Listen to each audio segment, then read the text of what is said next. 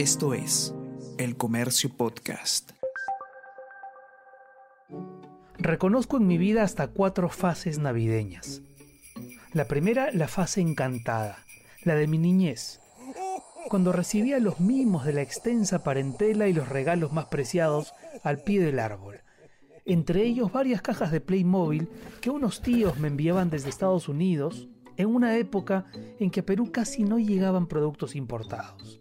Hay algunas fotos dispersas que acreditan que mi infancia ochentera tuvo navidades opulentas, multitudinarias, rebosantes de panetón y de pirotécnicos de grueso calibre que algún primo mayor accionaba desde el jardín de la casa de mi abuela. La segunda fase va desde la adolescencia hasta bien entrados los 20 años, la fase neurótica Ahí están inscritas esas navidades en las que el Grinch que llevo dentro despotricaba contra el ambiente reinante y rehuía de los centros comerciales atestados de compradores morosos e indecisos. Yo te detesto. Aquellas nochebuenas llegaba a casa antes de las doce, justo para comer y abrir los dos que tres regalitos que con suerte caían en mis manos. Enseguida me iba al parque del barrio y junto con los amigotes empezábamos por adelantado los brindis de Año Nuevo. En la tercera fase, la fase romántica, ubico las navidades que pasé emparejado.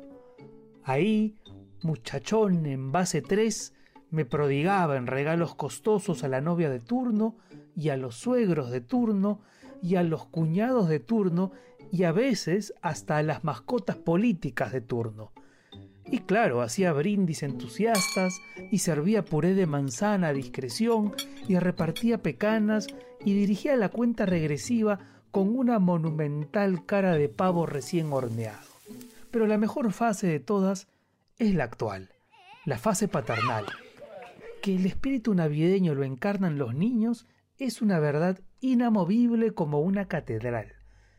Ese espíritu recorre nuestra pequeña casa gracias a mi hija Julieta. Verla adornar el árbol concentrada como si fuera una doctora en plena cirugía. Verla escribir su primera carta a Papá Noel, así, con U. Verla disfrazada de pastorcita y ensayar para la actuación del cole, o verla colocar los personajes del nacimiento con suma delicadeza y molestarse conmigo por meter de contrabando a Olaf a un lado del pesebre, Verla en todos esos momentos no tiene ningún precio. Por ella he vuelto a cantar los villancicos de los toribianitos que por años me parecieron cansinos y repetitivos. Y es que eso hacen los niños con las navidades. Las convierten en momentos nuevos, sublimes, y a uno hasta le dan ganas de tener cinco años otra vez. Pero ya no para abrir cajas, ni apilar juguetes, ni reventar cuetecillos, sino para fijar imágenes en la memoria y observar detenidamente a esos parientes tan queridos que parecían inmortales y que poco a poco se fueron yendo. Los hijos pequeños, siendo tan frágiles, tienen el inmenso poder de convertir nuestra nostalgia en ilusión, y en nombre de ella somos capaces de lo que sea, hasta de ver duendes, renos y trineos allí donde la mayoría asegura no ver nada.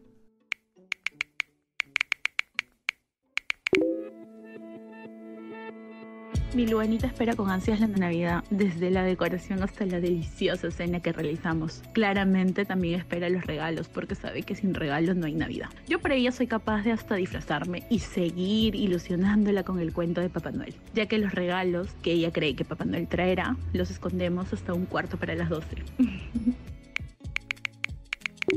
Mis hijos me han devuelto esas ansias y nervios de que lleguen las 12 para abrir los regalos, sintiendo esa incertidumbre de si reirán o no por ellos. Afortunadamente, hasta ahora hemos atinado con las sorpresas. Han logrado de que pierda la vergüenza y que saque mis dotes de imitador para simular ser Papá Noel y observar desde un rincón su desesperación y alegría por saber que sus regalos ya estaban en casa. La Navidad cuando era niña siempre la pasaba en familia, solo nuclear, teniendo una bonita cena, aunque no haya regalos. Ahora sigo manteniendo la costumbre con mi hijo y mi esposo, con el detalle que ahora mi niño sí recibe regalos de Papá Noel. Los comentarios confirman lo que ya sabíamos. Los hijos le ponen alma a la Navidad. Participan de la decoración muy creativamente, ayudan a preparar la comida y cuando estamos con ellos por la calle son los primeros en identificar un arbolito encendido en una ventana o luces colgando por ahí. Pero además consiguen algo todavía más notable, que los padres, adultos al fin y al cabo, el 24 por la noche, mirando al cielo, nos preguntemos si no será posible que en algún momento, por milagro, por alguna combustión espontánea, aparezca un viejo de barba blanca en un trineo, dispuesto a contentar a todos los niños con sus infinitos regalos. Que tengan una estupenda Navidad. Nos encontramos el próximo jueves.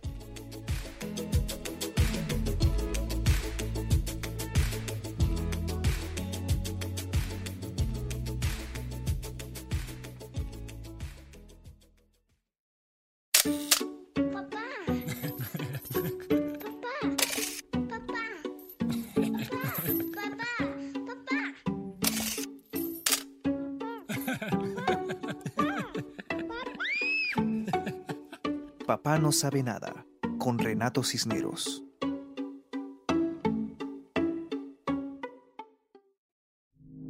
Esto fue